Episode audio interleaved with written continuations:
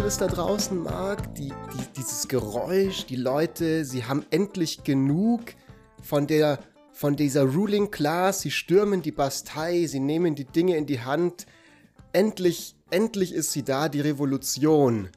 Endlich wird alles anders, alles wird neu und heute reden wir über die Revolution. Aber wir reden natürlich nicht über diese Revolution, die äh, gerade leider nicht stattfindet oder vielleicht zum Glück nicht stattfindet, wer weiß es, sondern wir reden über die Credibility Revolution. Ja, und äh, die hat gerade sich vollzogen in, in Form von der finalen Institutionalisierung durch den Nobelpreis, und zwar durch den Wirtschaftsnobelpreis, den du natürlich auch eines Tages bekommen wirst. Mein lieber Marc, hallo, herzlich willkommen zu Besser Früh als Nie. Ja, servus, hi Fritz. Ja, ich, ich freue mich. Das ist natürlich mindestens eine so ähm, spannende Revolution wie die französische Revolution. Äh, aber ja, genau. Äh, ja, ähm, der Nobelpreis ist verliehen worden an äh, David Card, Joshua Angrist und Guido Imbens. Und das sind drei Leute, die uns ziemlich beeinflusst haben, vor allem auch dich sehr stark beeinflusst haben. Aber bevor äh, wir jetzt hier weitermachen, weil heute gehen wir, wir reden über den Nobelpreis. Wofür haben die den bekommen? Alle ihr da draußen dürft euch freuen. Denn falls ihr wahrscheinlich, also falls ihr irgendwas gelesen habt über den Nobelpreis in den deutschen Medien, könnte es sein, dass es nicht ganz so akkurat und durchdacht dargestellt war, wie man es von BFAN-Qualität äh, gewohnt ist. Deswegen holen wir das jetzt nach. Und da wir von Anfang an akkurat sind, natürlich der Disclaimer, es war nicht der Wirtschaftsnobelpreis, sondern es war der äh, schwedische Reichsbankpreis in Memory of Alfred Nobel, der nicht von Nobel selber gestiftet wurde, sondern erst in den 60er Jahren vom neoliberalen Großkapital. Und deswegen ja, gilt der, er nicht. Der, ja, der, der, der Nobelpreis wird ja auch erst dann wirklich anerkannt, wenn die erste Person auf Twitter erwähnt hat, dass es denn gar keinen Wirtschaftsnobelpreis gibt. Das steht offiziell in den Regeln. Das steht, das steht in drin. den Regeln. Erst dann wirksam. Genau, und der Fried Friedrichsen, der ähm, von, der, von, von, von der Riksbank, der schaut sich das dann an auf Twitter und dann identifiziert er den ersten Tweet und dann ist es offiziell, jetzt ist er vergeben. Das war immer schwierig. Als es Twitter noch nicht gab, musste er quasi so lang durch durch Schwedens Straßen laufen, bis eben jemand auf offener Straße das gesagt hat. Und erst dann konnte er die 980.000 Euro überweisen, die ähm, dieser Nobelpreis beträgt. Aber, aber anyways, ich freue mich total auf die heutige Folge. Zum einen, weil ich mich äh, sehr gefreut habe über diesen Nobelpreis. Es ist das erste Mal in meinem Leben, dass ich tatsächlich Leute kenne, äh, die, also, oder halbwegs kenne und weiß, was die machen, die den Nobelpreis bekommen haben. Das war irgendwie früher, während ich Economics studiert habe, nie der Fall. Ähm, und das finde ich cool. Äh, und das Zweite, was ich cool finde, ist, dass ich ja jetzt seit kurzem offiziell beim Bayerischen Rundfunk arbeite und das erste Mal die Nobelpreisverleihung tatsächlich live auch verfolgt habe im Livestream, weil ich das musste. Das war eine Aufgabe, die wir hatten in unserem Seminar zu aktueller Berichterstattung. Äh, da hatten wir dann die Aufgabe, bis um 12 Uhr für die 12 Uhr Nachrichten muss eine Meldung geschrieben werden für diese Verlage, also quasi nicht für die echten, aber eben für unsere fiktiven 12 Uhr Nachrichten. Und der Livestream war halt auf 11.45 Uhr angesetzt. Und dann haben die aber irgendwie, haben die irgendwie Card oder sowas nicht erreicht, telefonisch oder so. Und deswegen hat sich dieser Livestream verzögert und ging dann erst irgendwie um 10.53 Uhr, äh, 11.55 Uhr oder sowas los. Und dann hatten wir also so, so zwei Minuten, um diese Nachricht zu schreiben. Und ja, und dann hast du die, die, dann hast du die Markkarte gezogen und hast mich angeschrieben, wen ich denn erwarte, dass, dass er oder sie den Nobelpreis gewinnt. Und ich habe zum ersten Mal richtig getippt. Ich habe nämlich gesagt, unter anderem Guido Imbens. Und der hat dann tatsächlich auch das Ding geholt. Normalerweise liege ich immer komplett daneben, aber dieses Jahr hat es endlich mal geklappt. Ja, das war sehr gut, stimmt, genau. Ich hatte dann, während wir äh, darauf gewartet haben, also irgendwie hat sich das verzögert, hatte ich dich so angeschrieben, ange irgendwie auf WhatsApp, so, ja, so, gib mir mal deinen Tipp. Und du hast irgendwie verschiedene Sachen gesagt, unter anderem Athi und Imbins, was ich dann einfach übernommen habe in meinem Volo-Jahrgang und, und dann eben den ganzen Social Credit eingeheimst hat, als, als dann Imbins tatsächlich äh, gewonnen hat und ich das dann so für eine Woche oder sowas ausgegeben habe als meine ökonomische Expertise, die mich zu, diesem, zu diesem Call geführt hat. Ja, bei der Susan 80, da kannst du übrigens auch jedes Jahr immer drauf tippen. Das ist im Übrigen die Ehefrau von Guido Imbens. Und bei ihr wird eigentlich auch immer davon ausgegangen, dass sie ihn früher oder später mal gewinnen wird. Und das, ich bin mir gerade nicht sicher, ob es das schon mal gegeben hat, dass ein Ehepaar beide einen äh, Nobelpreis gekriegt haben. Das wäre, glaube ich, ein Novum, wenn ich mich nicht, nicht täusche. Und das kommt dann, wenn wir beide den Nobelpreis bekommen, Marc. Ja, geil. Nice. Freu mich, freust du dich schon drauf? Ich glaube, es wird ah, cool. Ich freue mich, ich freue mich wie ein Honigkuchenpferd. Ich habe meine Rede schon vorbereitet. Yes, nice. okay, so, Fritz, gut. Wofür, äh, Marc, wofür was ist diese Credibility Revolution? Ja, genau. Wofür haben die das eigentlich gekriegt? Also, ähm, die, der David Card und der Angris und Imbens, die teilen sich der, diesen Preis. Äh, ähm, Angris und Imbens für einen Teil und, und Card für einen anderen. Und David Card hat ihn gekriegt für seine ähm, Beiträge zur Arbeitsmarktökonomik und Angris und Imbens zu technischen Methoden, also zu, zu ökonometrischen Methoden, die etwas beigetragen haben zu kausaler Identifikation von Effekten. Und in der Credibility Revolution oder der Glaubwürdigkeitsrevolution geht es darum, dass neue statistische Methoden entwickelt und äh, präsentiert wurden, die dazu beitragen sollen, dass man kausale Effekte identifizieren kann und nicht einfach nur Korrelationen messen kann, wenn es beispielsweise darum geht, was ist der Effekt von Bildung auf Einkommen, was ist der Effekt von einem Mindestlohn, was ist der Effekt von Migration auf Löhne und so weiter. Okay, jetzt sind natürlich alle Leute, die halbwegs normal im Kopf sind und nicht VWL studiert haben, weil sie gute Decision-Making-Skills haben, schon längst ausgestiegen bei dem, was wir gerade gesagt haben, weil sich natürlich jeder normale Mensch denkt, hä, warum, was ist, was interessiert das denn mich kausal? Klingt jetzt nicht so revolutionär, klingt jetzt nicht so interessant. Aber warum ist es so krass? Das ist so krass, weil es super schwierig ist, kausale Dinge zu identifizieren, wenn man nicht die Möglichkeit hat, ein Experiment durchzuführen, ein kontrolliertes, randomisiertes Experiment. Was man typischerweise hat, diese Möglichkeit in der Medizin, wenn es darum geht, die Wirksamkeit von einem Impfstoff herauszufinden, dann äh, macht man das in der Regel über ein randomisiertes Experiment, dass man bestimmten Personen die Impfung gibt und einer Kontrollgruppe die Impfung nicht gibt. Und dann schaut man, wie entwickelt sich äh, die, die Infektion bei Leuten mit der Impfung und Leute ohne die Impfung. Und die Differenz, die man dann zwischen Kontrollgruppe und Behandlungsgruppe sieht, das ist dann der Effekt von, von der Impfung.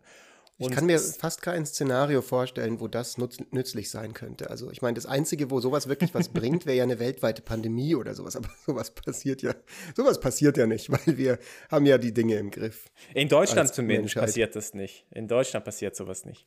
Ja, vielleicht irgendwo in Asien oder so. Das kommt nie zu uns nach Europa. Genau, und die Schwierigkeit, warum man so ein Experiment überhaupt braucht, ist, weil man halt äh, ansonsten nicht wirklich herausfinden kann, was ist jetzt tatsächlich der Effekt von beispielsweise so einer Impfung oder was ist der Effekt von anderen Kriterien, die ähm, Leute auch noch haben, die geimpft sind. Das ist ja wahrscheinlich jetzt kein Zufall, wer eine Impfung kriegt oder wer nicht. Und, und die Leute, warum, die. Warum kann man das nicht? Also, das ist zum Beispiel was, glaube ich, was man erstmal erklären muss, was eben, warum ist es normalerweise so schwer, insbesondere, also vielleicht gehen wir jetzt tatsächlich von diesem Impfbeispiel mal weg, was hältst du davon und gehen direkt tatsächlich zu Economics. Warum ist es normalerweise so schwer, die Kausalität festzustellen? Wir können zum Beispiel das Beispiel machen von Bildung und Einkommen. Also da ist die Frage, bringt Bildung überhaupt irgendetwas? Verdiene ich tatsächlich mehr, wenn ich an die Uni gehe? Oder ist das einfach nur Signaling? Möchte ich da einfach nur meinem Arbeitgeber oder meiner Arbeitgeberin zeigen, dass ich ein schlauer Mensch bin? Und deswegen gehe ich an die Uni, damit ich dieses Dokument am Ende habe. Aber wenn ähm, ich nicht an die Uni gegangen wäre, wäre ich vielleicht genauso schlau und ich würde vielleicht genau das Gleiche erreichen. Und das ist genau, halt. Genau. genau. Eine dritte Variante könnte zum Beispiel eben auch sein, wir sehen diese Korrelation, also wir wissen, Leute mit einem höheren Bildungsabschluss verdienen in der Regel mehr Geld. So, das wissen wir erstmal. Wir gucken uns einfach tausend Leute an. Wir sehen, alle Leute mit einem Bachelor haben irgendwie mehr Geld zum Beispiel, es verdienen mehr. Ähm, das kann aber natürlich auch einfach sein, dass entweder es nicht an dem liegt, was sie tatsächlich gelernt haben, wie du gerade gesagt hast. Es kann sein, es liegt einfach daran, dass es irgendwie gesellschaftlich angesehener ist.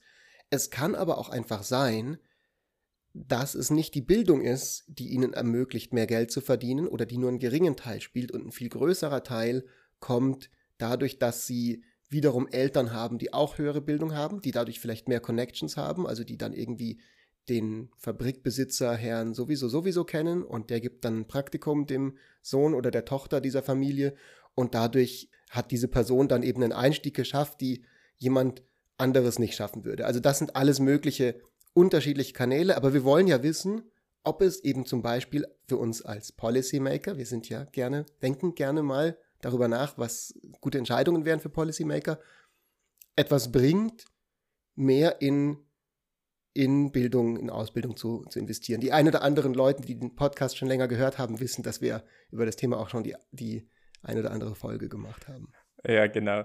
Das heißt, die, die Frage ist, wenn wir hypothetisch das Bildungsjahr von einer Person um eins erhöhen würden, diese Person geht ein Jahr länger in die Schule, hat das irgendeinen Effekt auf das Einkommen von dieser Person. Und zwar nicht eben, weil es korreliert ist mit allen anderen möglichen Charakteristika, weil diese Person aus gutem Haus kommt oder weil Personen, die höhere Fähigkeiten haben, tendenziell länger äh, an die Uni gehen, sondern wirklich dieses eine zusätzliche Jahr hat das irgendeinen kausalen Einfluss auf das Einkommen. Und das ist super schwierig herauszufinden, weil man kann halt eben nicht, wie du vorhin ja schon gesagt hast, einfach in den Daten schauen, was sind die Bildungsjahre von den Leuten und was ist das Einkommen, sondern man braucht eine sogenannte Identifikationsstrategie.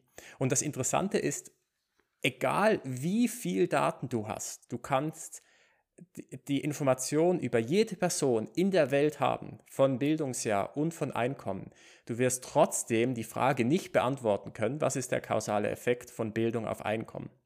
Weil das ist kein Problem der Datenmenge, sondern das ist ein Problem der Identifikationsstrategie. Und das ist genau, genau so etwas, was dann in dieser Credibility Revolution äh, hervorgekommen ist, Möglichkeiten, wie man dann eben das identifizieren kann. Und das mit den Bildungsjahren, das, äh, das Beispiel ist genau darum auch gewählt, weil das auch eben eins der Beispiele ist oder eins der, der, der Probleme, wo David Card äh, etwas dazu gesagt hat und eine von diesen möglichen Identifikationsstrategien gebracht hat.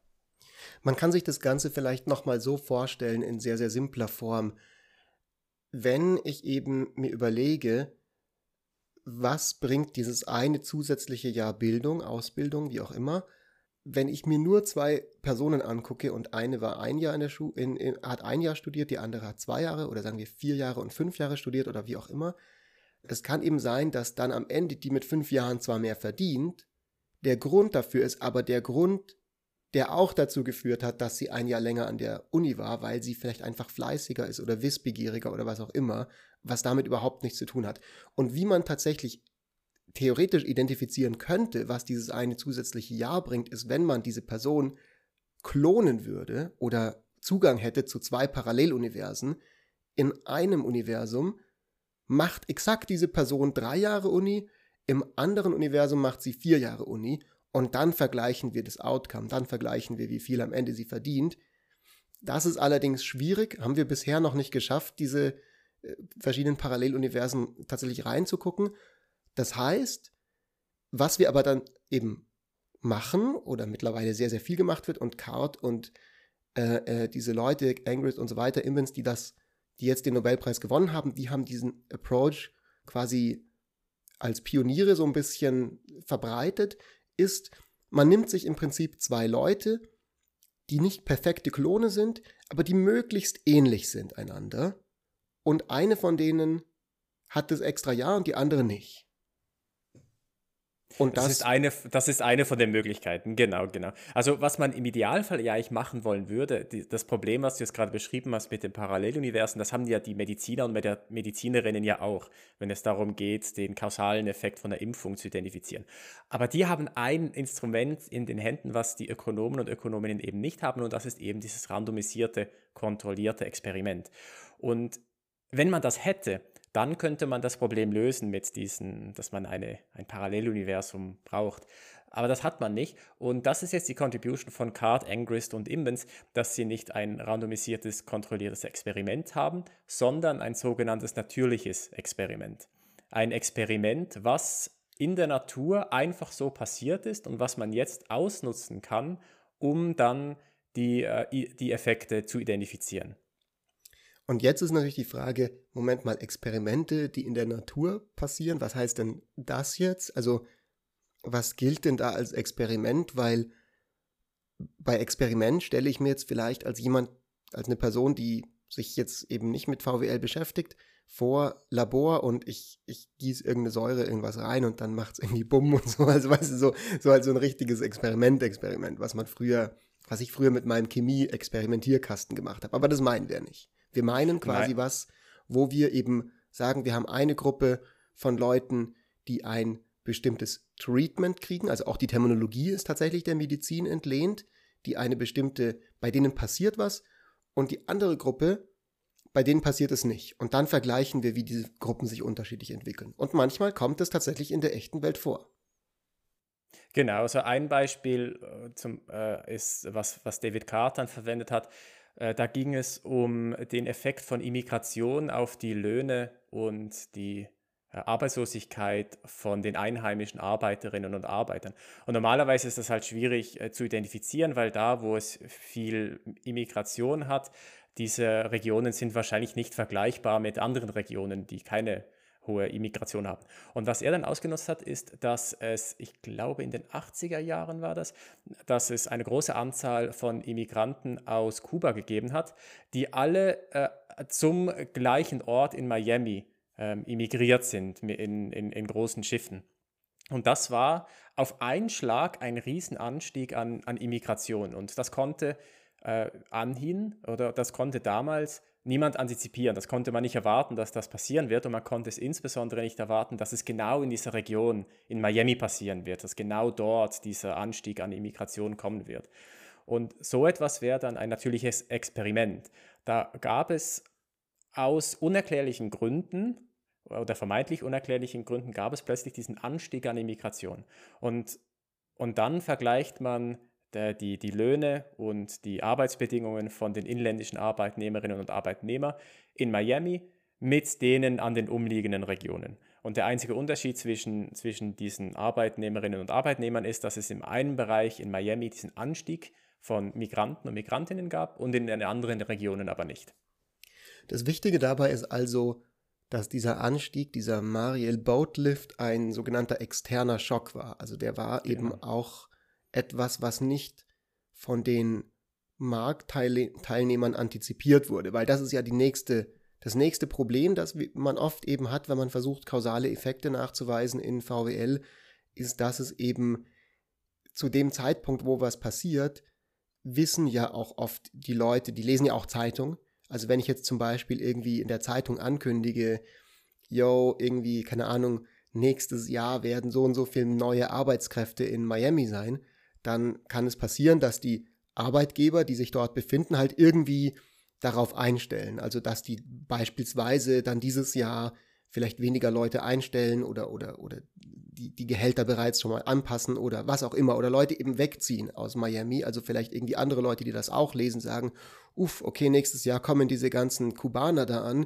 Wird schwierig am Arbeitsmarkt, dann ziehe ich gar nicht erst nach Miami, sondern suche mir lieber einen Job eben in, in woanders, in, in Florida oder so. Und dadurch, dass es dieser externe Schock ist, also das ist ganz wichtig für diese natürlichen Experimente, kann man zumindest argumentieren, dass es unwahrscheinlicher ist, dass Leute das antizipiert haben. Also das ist dann immer so ein bisschen so eine Sache. Sowas zu finden ist sehr, sehr schwer. Also ein anderes berühmtes Beispiel ist halt eben so ähm, Mindestlohn-Regulation, äh, äh also Mindestlohngesetzgebung, ähm, was jetzt auch sehr, sehr viel in den Medien war, was Card äh, ein ganz, ganz einflussreiches Papier geschrieben hat in den 90ern, und bei diesen Sachen ist halt dann immer so ein bisschen so die Frage, so, okay, wird das jetzt irgendwie antizipiert oder nicht? Also, das ist dann immer noch, kann man immer noch argumentieren, ist immer noch ein gutes, natürliches Experiment.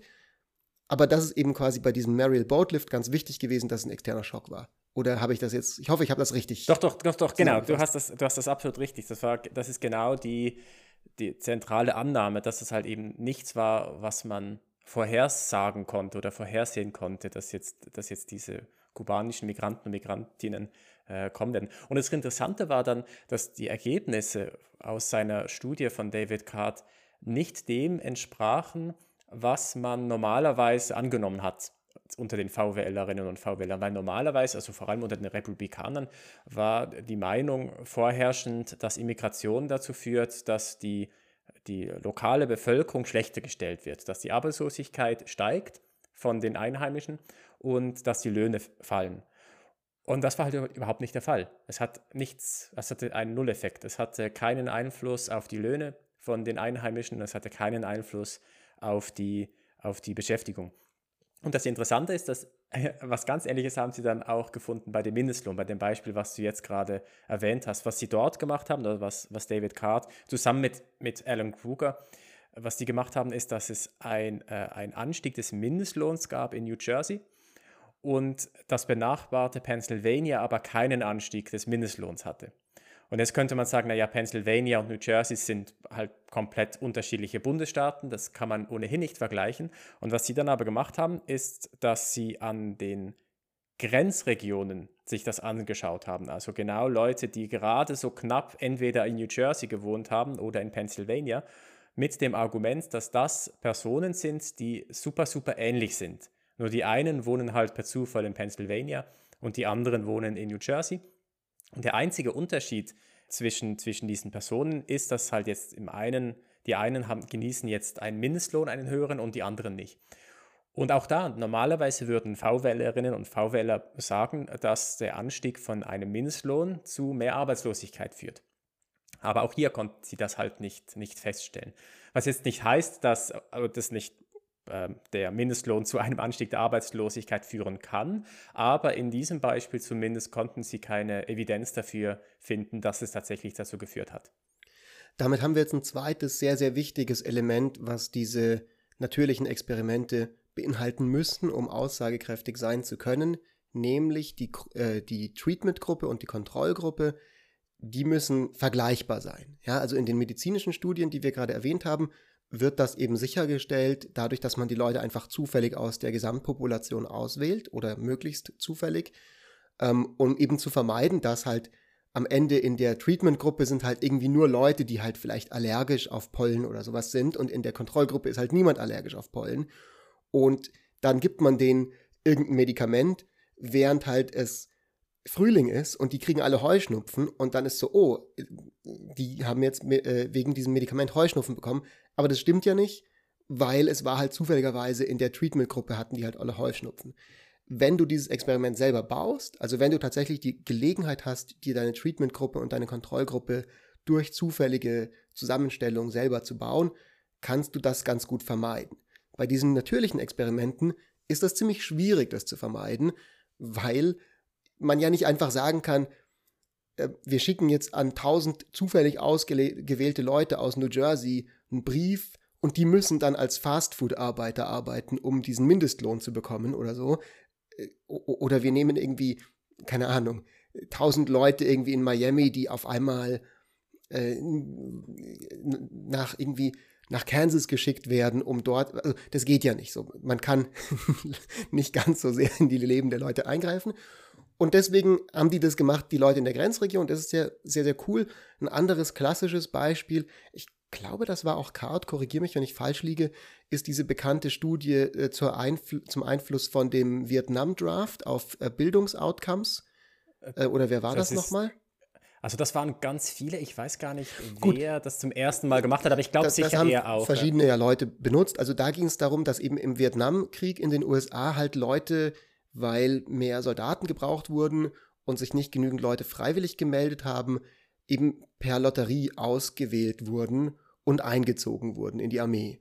Und, äh, und das hat eben in vielen Fällen dazu geführt, dass die dann vielleicht weniger an der Uni waren beispielsweise. Oder möglicherweise auch, dass die Leute dann später über dieses GI-Bill, also diese Gesetzgebung in den USA, die die Leute unterstützen soll, nachdem sie im Krieg waren, die Veteranen, eben nochmal an die Uni gehen konnten so oder so quasi hat es einen Unterschied gemacht für die Bildung und es war zufällig ausgewählt. Also es waren dann Leute aus bestimmten Kohorten.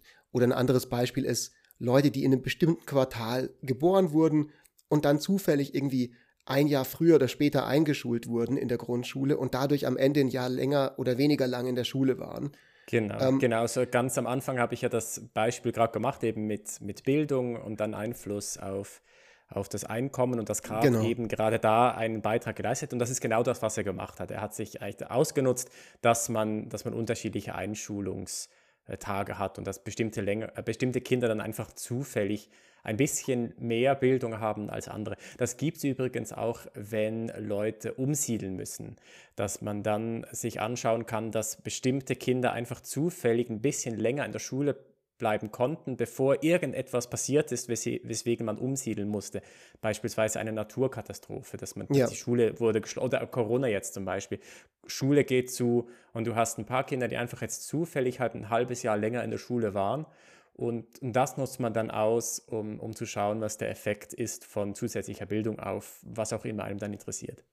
Und was ich da halt so, so cool daran finde und so clever an dieser ganzen Methodik ist, dass man ja eben durchaus nicht ausschließen kann, dass wenn man nur auf die tatsächlichen Entscheidungen der Leute guckt, also wie lange waren sie tatsächlich in der Schule, das eben beeinflusst ist von Drittfaktoren, die dann letzten Endes auch das Einkommen beeinflussen, so wie wir es vorhin kurz schon, schon angeteasert haben. Allerdings, wenn jetzt sowas passiert wie diese Vietnam Draft Lottery oder ob du wirklich jetzt eine Woche oder früher geboren wirst, das sind halt Sachen, da ist es schwer, die sozusagen zu beeinflussen. Deine Eltern können eben auch nicht beeinflussen, ob du mal später im Leben eben zufälligerweise von dieser Draft Lottery ausgewählt wirst oder halt nicht. Und, und, und das ist eben dann was, wo es erlaubt zu sagen, da können wir jetzt anhand von diesem natürlichen Experiment dann eine Aussage treffen und den Effekt von diesem Mindestlohn beispielsweise oder von diesem zusätzlichen Jahr Bildung isolieren. Wollen wir kurz sagen, wie genau das dann funktioniert oder was so das dritte wichtige Element von den Instrumenten, von den, man, man nennt das immer Instrument, ist? Oder was, was meinst Ja, du? go, go, go, go ahead. Erklär, erklär uns, was Nein, ist nein, du bist wieder dran, weil jetzt, ich, muss auch ab und zu den Experten sprechen lassen hier. Nee, du bist ja selber auch Experte. Wir hatten ja übrigens, als wir, doch, doch, als wir, wir hatten ja, und meine Lieblingsfolge ist ja tatsächlich die, wo wir über deine Masterarbeit geschrieben haben. Und in deiner Masterarbeit geht es ja genau auch um diese Methoden. Da hast du ja den Effekt von der Silvesternacht in Köln dir angeschaut auf das, auf das Empfinden der Bevölkerung gegenüber Ausländerinnen und Ausländern, oder? Sowas, sowas war's. Es ging, es ging um den, der Effekt, den ich untersucht habe, war eben auch die Labor Market Outcomes, also die Auswirkungen auf die Arbeitsmarktsituation von einer Gruppe, von der Migrantengruppe von Leuten, die eben aus dem Nahen und Mittleren Osten kommen in Deutschland, mit der These, dass sich ähnlich wie nach 9-11, wo es eine Literatur gibt, die das eben sehr gut zeigt, dass die auf einmal weniger verdient haben, weniger eingestellt wurden, häufiger vielleicht auch gefeuert wurden oder, oder befristete Arbeitsverträge nicht mehr verlängert wurden, dass sich das alles für die verschlechtert hat, weil sich mehr oder weniger kurzfristig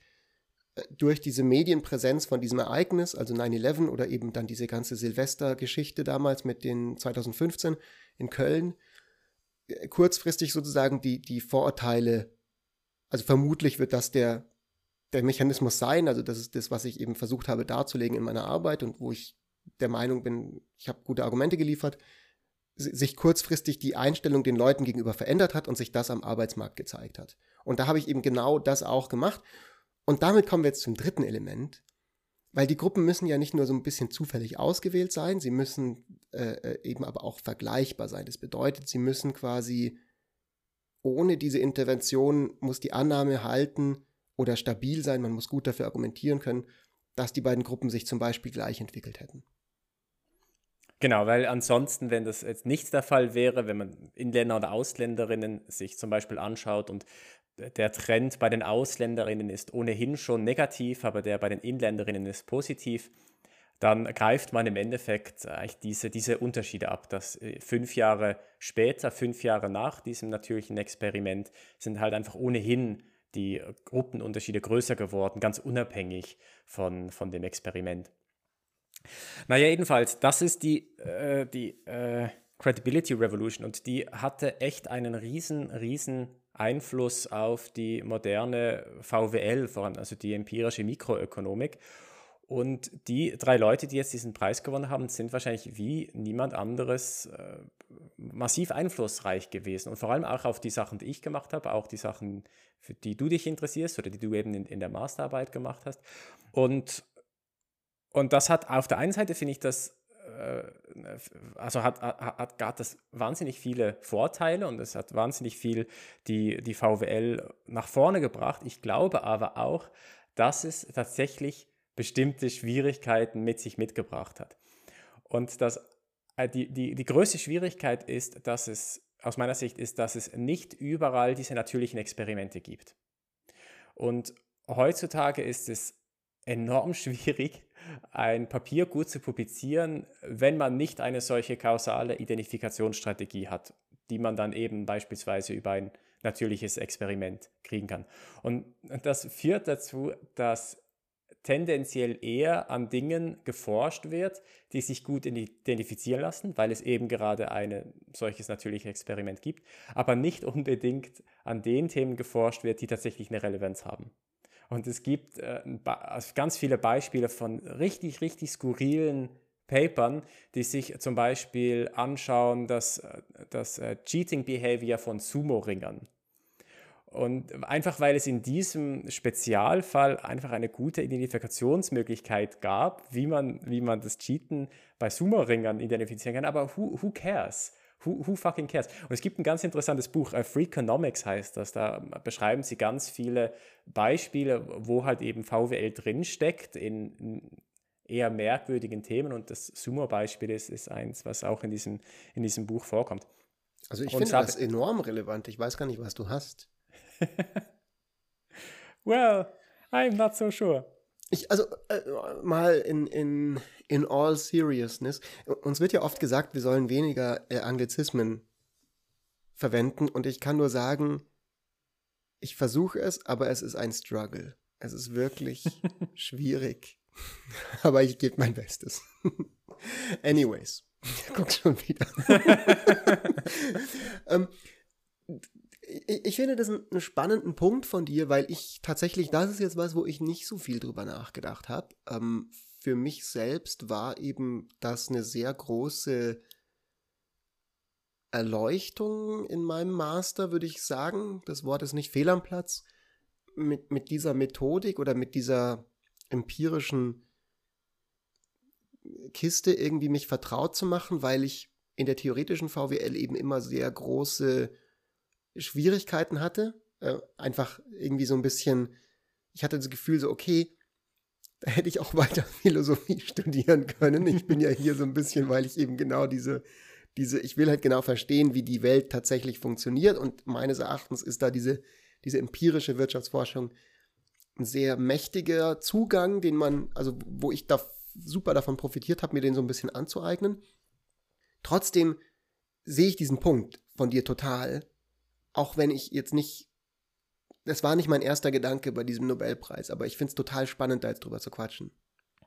Ja, es ist halt, also ich war, mir ging es genauso, wie, wie das, was du jetzt gerade beschrieben hast. Als ich das zum ersten Mal gehört habe, war ich hin und weg und ich war auch jetzt im, in meinem Master und auch im Großteil jetzt von, von meinem Doktor, habe ich mich mit genau diesen Methoden auseinandergesetzt, weil mich das fasziniert hat je länger ich mich aber mit diesen Methoden auseinandersetze und je länger ich mich mit der Forschung auseinandersetze, desto, desto häufiger fallen halt auch Schwierigkeiten oder Grenzen dieser Methoden auf, die durchaus kritisch zu beurteilen sind. Es gibt ganz viele Dinge, die man halt nicht kann mit diesen natürlichen Experimenten. Wenn du jetzt zum Beispiel herausgefunden hast, dass in New Jersey und in Pennsylvania das Einführen von einem Mindestlohn nicht zu einer Erhöhung der Arbeitslosigkeit geführt hat, dann was lernst du wirklich daraus? Lernst du daraus etwas für den Spezialfall Deutschland? Lernst du etwas daraus, wie hoch denn der Mindestlohn jetzt sein soll? Well, nein, tust du nicht. Und, und selbst wenn man jetzt der Überzeugung ist, der Mindestlohn hat vermutlich nicht so einen starken Einfluss auf die Arbeitslosigkeit in Deutschland, ab einem bestimmten Punkt wahrscheinlich schon.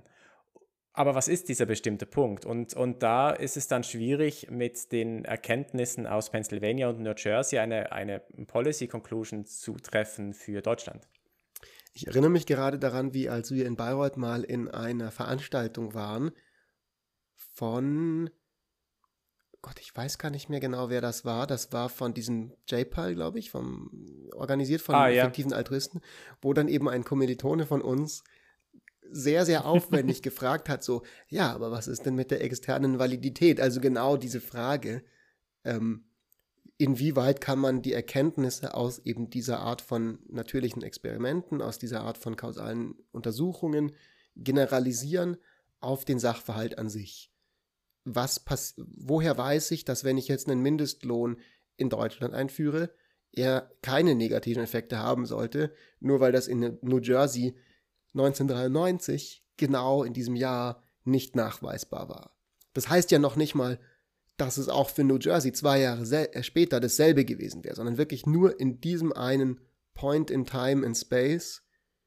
Und wenn man da dann tatsächlich mal, also letzten Endes bleibt einem dann dann nicht mehr so viel anderes übrig, als doch zu argumentieren. Und ich finde das erstmal nicht so ganz schlimm, weil man kann ja sagen, okay, gut, mittlerweile gab es eben ganz, ganz viele Studien zum äh, Mindestlohn oder eben zum äh, Effekt von, von Immigration auf äh, auf, auf den Labor Market und die sprechen halt eine Sprache.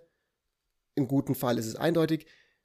Oft ist es eben nicht eindeutig. Also gerade dieser Mariel Boatlift zum Beispiel wurde ja sehr, sehr häufig auch nochmal geschätzt, wie das war. Also ähm, äh, Borjas, dieser, mir fällt gerade sein Nachvorname nicht ein, auch ein ganz bekannter Ökonom, ein amerikanischer, äh, der hat eben total oft auch exakt denselben Mariel Boatlift eben auch geschätzt und ist halt zu ganz anderen Ergebnissen gekommen, eben dass es doch einen super negativen Effekt hat, wo du leicht an deinen Vornamen tweakst, wo du ein bisschen andere Gruppen aus dem Datenset mit guten Argumenten natürlich immer rauswirfst und schon kriegst du auf einmal, ups, hochsignifikante negative Effekte oder hochsignifikante positive Effekte. Also ich überdrehe es jetzt ein bisschen, es ist nicht immer ganz so einfach, aber das ist natürlich schon auch was, was so ein bisschen die, die, die, was vielleicht auch da so ein bisschen mit reinspielt in der Frage, so wie, wie gut kann man dann außerhalb auch noch diese Sachen anwenden.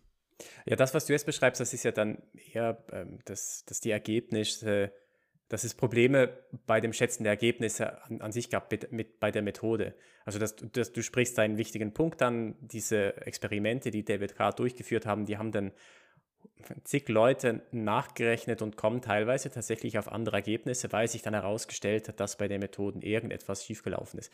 Aber das ist ja immer noch dann in der Logik des natürlichen Experiments. Man hat einfach festgestellt, dass man, dass man anders herangehen muss. Aber es ist immer noch das natürliche Experiment, das man ausnutzt.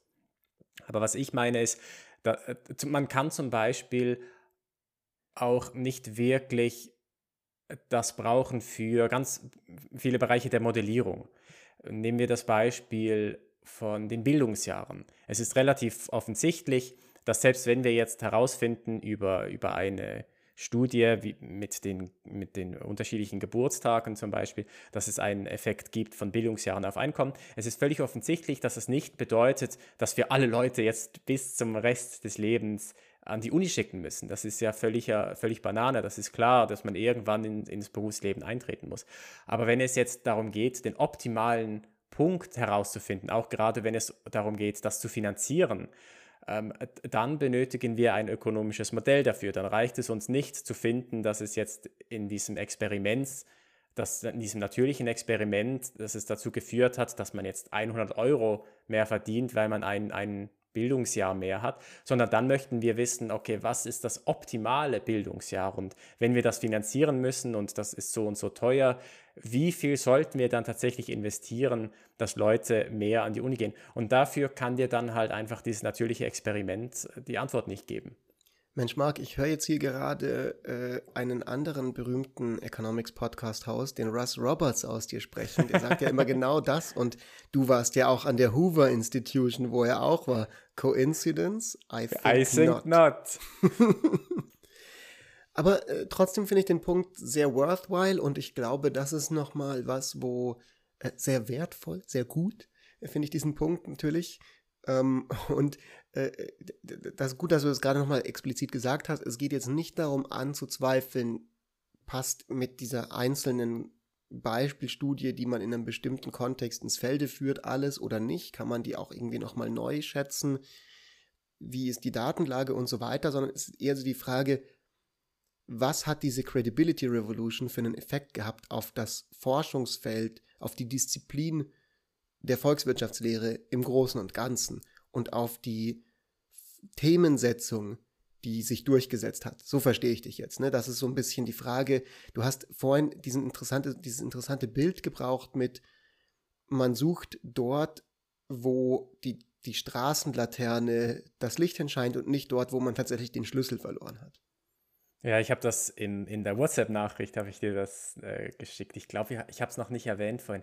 Ja, genau, das ist so das äh, Bild, was... Das meine ich damit mit vorhin. Achso, also, genau, das, das ist das Bild, was ich... Also es gibt ja diese bekannte Illustration, dass halt einer sucht verzweifelt den, den Schlüssel im Dunkeln, äh, nee, eben nicht im Dunkeln, in, unter der Laterne und dann kommt ein Polizist vorbei und fragt dann, ja, was suchst du denn? So, ja, ich suche meinen Schlüssel. Ja, hast du ihn denn hier verloren unter der Laterne? So, ja, nee, ich habe ihn da drüben verloren, aber da ist ja dunkel. Und, und, das ist, und das ist auch so etwas, was, was ich hier sehe. Man hat jetzt diese neue Methode oder dieses Toolkit an, an Methoden und kann damit super viele interessante Fragestellungen beantworten, aber man kann halt nicht alle damit beantworten und man kann vielleicht eben nicht die beantworten, bei denen man eigentlich suchen sollte, die eigentlich relevant wären. Ich will jetzt dieses Problem nicht zu sehr hypen. Ich, ich glaube, wir können sehr, sehr viele wichtige Fragestellungen mit diesem Toolkit beantworten. Und ich bin sehr, sehr dankbar, dass, dass diese Methoden jetzt da sind und dass, dass wir die gebrauchen können. Aber was ich halt auch merke, ist in der akademischen VWL zumindest, ist der Stellenwert so hoch inzwischen von diesen natürlichen Experimenten oder von dieser kausalen Identifikationsstrategien, dass es enorm schwierig ist, Dinge zu publizieren, die wichtig sind, aber die halt eben nicht kausal identifiziert sind, die aber trotzdem einen Mehrwert bieten könnten. Ja, aber Marc, wie man so schön sagt, Bro, die Angebot und Nachfrage regelt ja. doch. wenn die Nachfrage nach eben dieser Art von Studien gerade hoch ist und das Angebot diese Nachfrage bedient, dann ist doch alles im Equilibrium. Ja, alles, alles ist in Butter. Nee, ich, ich habe ja auch kein riesengroßes Problem mit dem. Ich glaube, wir sind unterm Strich besser dran mit diesen Methoden und wir sind besser dran mit dieser Credibility Revolution als ohne. Aber es ist, glaube ich, jetzt nicht etwas, was die eierlegende Wollmilchsau ist. Wir haben immer noch bestimmte ökonomische Fragestellungen, für die wir halt nach wie vor die guten alten theoretischen Modelle oder die strukturellen Modelle brauchen. Können wir das vielleicht nochmal kurz unterfüttern mit einem konkreten Beispiel? Hast du da gerade was, um das so ein bisschen zu exemplifizieren, was ein Bereich ist, der spannend ist, der relevant ist, der theoretisch auch interessant ist, der allerdings enorm schwer mit dieser Art der natürlichen Experimente und eben Difference in Differences zu, zu bearbeiten ist? Hm, ich kann ein Beispiel aus meinem eigenen Forschungsbereich machen. Da geht es um Investitionen in Kinder entweder Investitionen durch den Staat in Form von Schule oder in meinem Fall Investitionen von Eltern. Die Zeit, die sie verbringen mit den Kindern, das Geld, was sie investieren in ihre Kinder. Und das sind normalerweise Dinge, wo wir ein, also meistens kein richtiges Experiment machen wollen, aus, aus, aus ethischen Gründen. Theoretisch könnte man das schon. Und es gibt bestimmte Fragestellungen, die auch mit natürlichen Experimenten sehr schwierig zu beantworten sind. Also man bräuchte ein natürliches Experiment, was dazu geführt hat, zum Beispiel, dass Eltern ihren Kindern mehr vorlesen.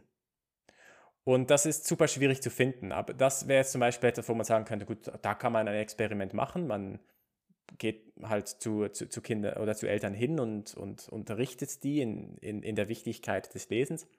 Aber es gibt dann ganz viele Dinge in, in, diesen, in diesen Modellen, die einem interessieren würde, wo man das eben nicht mehr machen kann. Ähm, beispielsweise, wie das dann interagiert mit, mit den schulischen Investitionen zum Beispiel. Also wenn ich jetzt ähm, ein, ähm, eine, die Eltern habe, die mehr lesen mit den Kindern und jetzt haben wir zusätzlich noch äh, Schulinvestitionen, dass die an, an, bessere Schulen gehen können, dass die bessere Lehrkräfte haben. Wie interagiert denn das mit dem? Und das sind Fragestellungen, die ökonomisch super relevant sind weil typischerweise äh, stellt man fest in den theoretischen Modellen oder in den strukturellen Modellen, dass diese Investitionen miteinander interagieren. Dass die Bildungsinvestitionen besonders produktiv sind, wenn man halt eben diese elterlichen Investitionen hat, also wenn man eben die Eltern hat, die vorlesen. Aber das mit natürlichen Experimenten herauszufinden, good luck. So, das ist etwas, was extrem schwierig ist. Marc, ich habe die perfekte Lösung für deine Probleme und ich erwarte, dass ich dafür nächstes Jahr den Wirtschaftsnobelpreis bekomme, weil es ist doch vollkommen klar, wir hatten doch gerade ein total natürliches Experiment, einen externen Schock, der dazu geführt hat, dass Eltern viel mehr Zeit mit ihren Kindern verbringen, nämlich eine globale Pandemie. Da haben bestimmt die Eltern ihren Kindern jetzt mehr vorgelesen. Und wenn jetzt in ein paar Jahren rauskommt, die Bildungsoutcomes der Kinder sind alle jetzt schlechter geworden durch die Pandemie, dann beweist das doch eindeutig, dass Vorlesen schlecht ist und man es nicht tun sollte. Ja, du machst ein gutes Beispiel für ein natürliches Experiment, was sich nicht eignet, um solcherlei Fragestellungen zu identifizieren. Weil im Prinzip könnte man ja genau ich, das ich denken. Ich höre dich ne? nicht, weil ich habe bereits den Wirtschaftsnobelpreis bekommen. Ich, ich höre Leute nicht mehr ohne Wirtschaftsnobelpreis, tut mir leid. Und ich, und ich sagte ja, als es angekündigt wurde, dass die Schulen zugehen, die ganzen Bildungsökonominnen und Bildungsökonomen, die haben, da sind die Ohren sind gleich spitz geworden. So, ui, natürliches Experiment. Jetzt, das ist etwas, was wir ausnutzen können. Aber das Problem ist, dass natürlich die Pandemie nicht nur einen Effekt auf die Schule hatte, sondern halt auf alles andere eben auch. Und das ist auch noch eine von den wichtigen Annahmen bei diesen natürlichen Experimenten, dass man den, dass man ganz klar weiß, was der Wirkungskanal ist. Also der, ähm, das Ankommen von kubanischen Migrantinnen und Migranten hatte nur einen Einfluss auf äh, das Angebot von ausländischen Arbeitskräften und sonst nichts.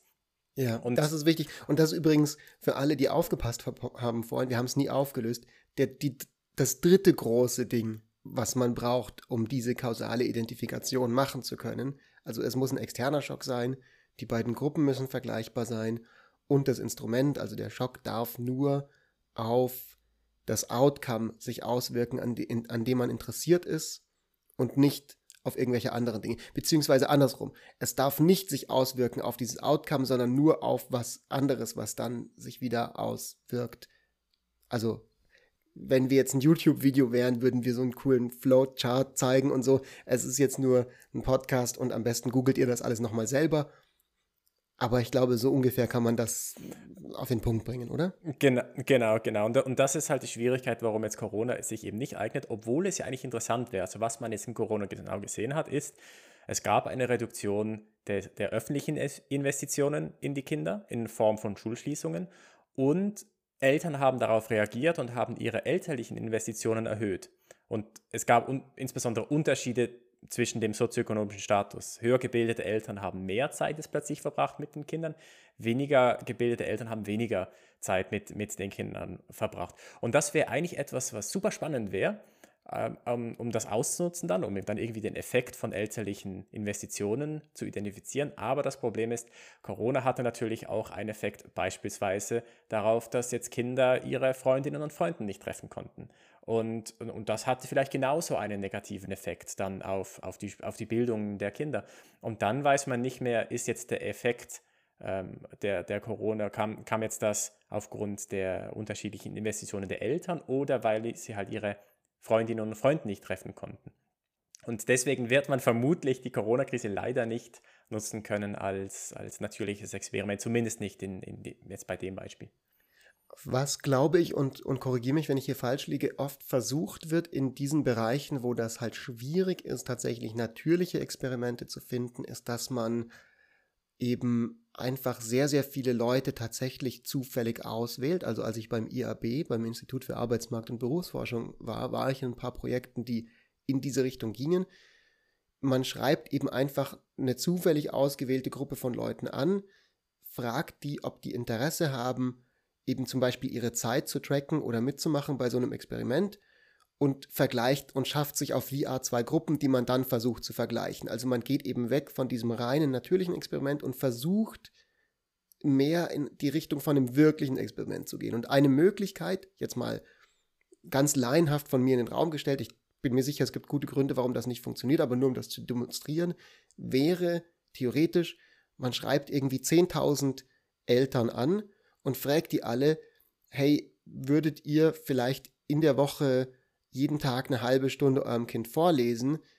Und dann melden sich ein paar, machen mit und aus denen wählt man dann vielleicht wieder zufällig welche aus, um eben zu vermeiden, dass man dann wieder ein Bias hat, weil sich natürlich nur bestimmte Leute darauf melden oder eine bestimmte Leute, die eh Bock haben auf ihren Kindern vorlesen, vielleicht sich eher da melden würden.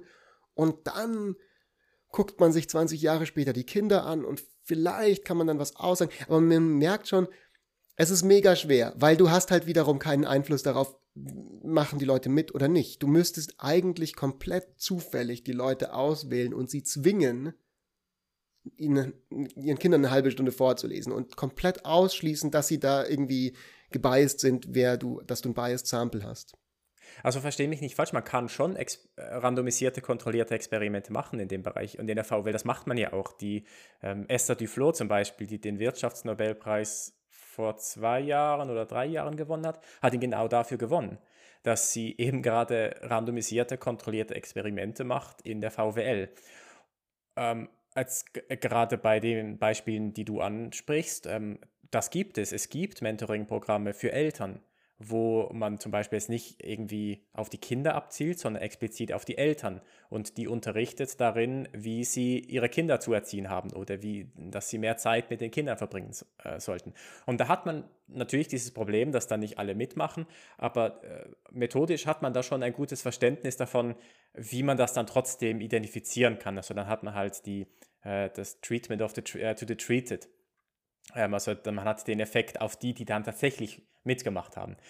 Das ist nicht das Problem. Man kann diese Experimente machen, wenn man möchte. Nur die sind halt nicht so einfach äh, durchzuführen. Also die sind, die sind kostenspielig und teilweise in bestimmten Bereichen sind sie ethisch einfach nicht, nicht machbar. Also wenn man sich das jetzt mit der, ähm, der Schulgröße zum Beispiel sich anschaut, der Klassengröße, das ist auch so etwas, was man, was man eigentlich immer wissen möchte, dann es, äh, man kann natürlich die Klassengröße exogen variieren und es gibt Experimente, wo genau das gemacht wurde, wo man randomisiert Kinder entweder in größere oder kleinere Klassen mit reingebracht haben. Aber solche Dinge sind halt sau schwierig und ähm, ethisch halt so so ein bisschen grenzwertig. Und dann, wenn man dann ein natürliches Experiment hat, was es zum Beispiel auch gibt bei der Klassengröße, dann ist das etwas, was, was man möglicherweise vorziehen würde.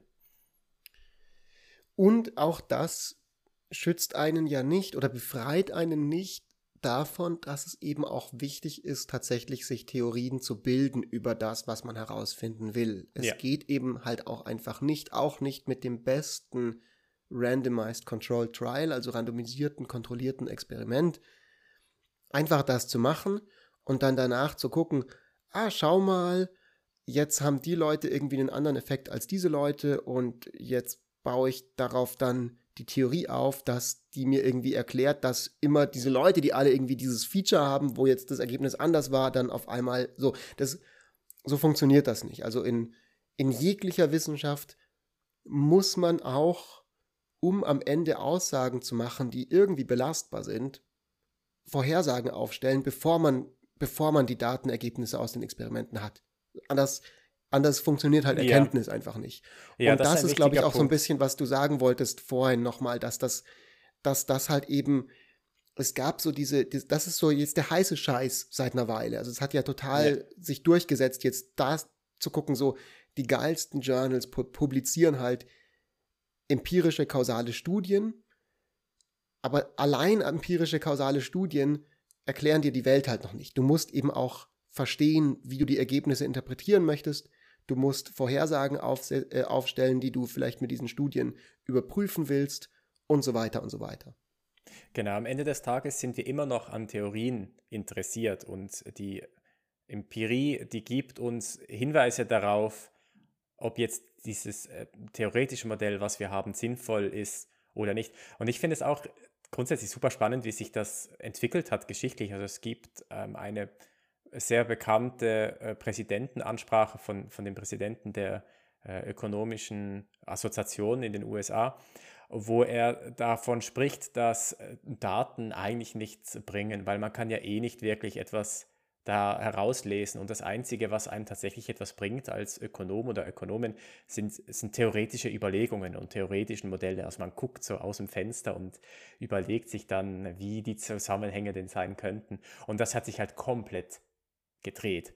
Und heute ist es eher, habe ich den Eindruck, das Gegenteil. Und, und der Nobelpreis, der jetzt vergeben wurde, hat da einen ganz großen Beitrag geleistet dazu, dass das eben sich so äh, verändert hat. Dass jetzt plötzlich Leute hinübergewechselt sind und jetzt die Auffassung haben, dass, es, dass wir halt sehr, sehr viel mit diesen Daten herausfinden können und dass das halt enorm wichtig ist. Und aber im Endeffekt ist es immer noch nach wie vor ein Zusammenspiel zwischen theoretischen Modellen, theoretischen Überlegungen und empirischer Erkenntnis. Mein lieber Marc, das ist ein wunder, wunderschönes Schlusswort, das du hier gerade gehalten hast. Wir sind bei Minute 55. Ich habe zwei Sachen, die ich jetzt auch einfach gerne mal weitergeben möchte an unsere Zuhörerinnen und Zuhörer. Alle hochgeschätzt, selbstverständlich. Und zwar, ich habe kurz überlegt gerade, ob wir noch mal eine kleine Zusammenfassung machen wollen von dieser Folge, von dem Thema, über was wir geredet haben. Ich würde es jetzt heute mal noch nicht machen, weil ich glaube, wir haben zwischendurch immer sehr, sehr wieder gut wiederholt, wo wir gerade stehen in der Debatte. Wir würden uns aber freuen über Feedback von euch, ob ihr äh, daran Interesse habt, dass wir einfach öfters mal am Ende der Folge nochmal eine kleine Zusammenfassung machen von dem, worum es jetzt ging. Dieses Feedback könnt ihr an uns schicken. Wir sagen euch gleich, äh, auf welchen Kanälen. Die kurze Frage, die ich an dich habe, bevor wir zum Call to Action gehen, mein lieber Marc, wollen wir noch ganz kurz, weil wir jetzt so viel über Card geredet haben, nochmal auf Imbins und, und Angrist eingehen oder ist das was, was vielleicht dann lieber mal, was wir sehr gut schon abgedeckt haben? Äh, naja, wir haben es abgedeckt, aber glaube ich implizit. Also der David Card hat halt vor allem das in, den, in das Blickfeld, in Blickfeld gerückt, dass es eben diese natürlichen Experimente gibt. Und Card und Imbens haben dann sehr viel methodisch dazu beigetragen, dass Angrist wir... Und Imbens meinst du? Äh, äh, Angrist, was, was habe ich gesagt? Card und Imbens. Ah, Angrist und Imbens haben sehr viel dazu beigetragen, dass wir ein besseres Verständnis davon haben, was diese Methoden denn genau äh, machen. Also welche Effekte werden denn genau identifiziert. Also diese ganzen Methoden, die wir heute so verwenden, Instrumenten, Variablen, Schätzer, Difference in Differences, äh, das sind Dinge, da, das ist nicht trivial, da herauszufinden, was da eigentlich genau passiert äh, under the hood. Und sie haben sehr viel dazu beigetragen, dass, dass wir jetzt heutzutage ein besseres Verständnis davon haben, was da, was da passiert. Also man kann sagen, Props an diese lieben Leute und ja, herausfinden, was da eigentlich genau passiert. Das ist ja auch unser Motto hier bei Besser früh als nie. Ich freue mich schon auf unsere zukünftigen Folgen. Und Effekte identifizieren, auch das ist ja was, worum es heute ging. Und ein Effekt, den dieser Podcast ja ab und zu hat, ist, dass ihr vielleicht euch denkt, ja, irgendwie habe ich ein bisschen was gelernt. Wenn dieser Effekt mal eingetreten sein sollte bei euch, dann würden wir uns total freuen, aber wirklich total freuen, wenn ihr jetzt auf WhatsApp geht und einfach irgendeinem Freund, irgendeiner Freundin diese Folge schickt, sagt, hey, guck mal, irgendwie, wir haben uns doch neulich über den Economics Nobel Prize unterhalten. Kann ja sein. Was hältst du denn von diesem Podcast? Oder Hey, hey, du hast doch mir, du hast mir doch letzte Woche geschrieben, dass es den Economics Nobelpreis nicht gibt. Take that. Take that.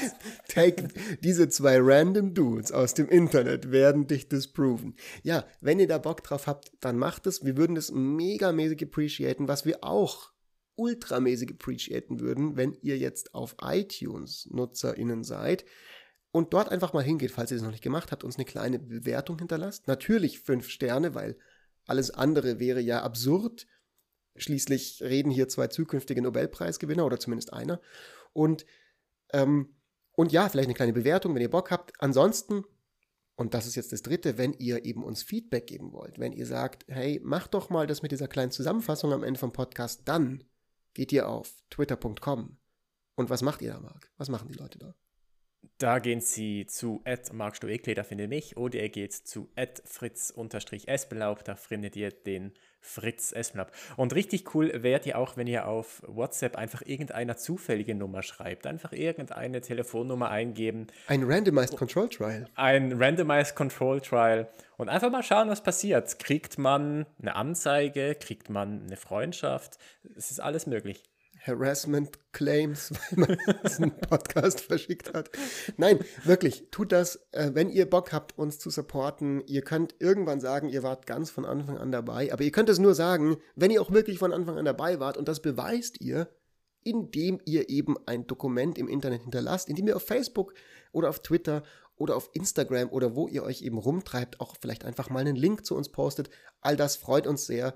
Wenn ihr da Bock habt, macht das, macht eine kleine Insta-Story draus, beispielsweise mein neuer Lieblingspodcast, Economics Nobel Prize.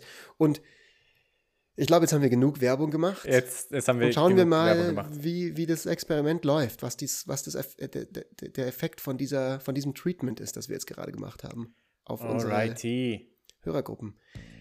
Mein lieber Marc, wir sehen uns und hören uns in zwei Wochen und kommen da mit einem coolen neuen Thema um die Ecke. Und ihr da draußen, bleibt fresco, wie man so schön sagt.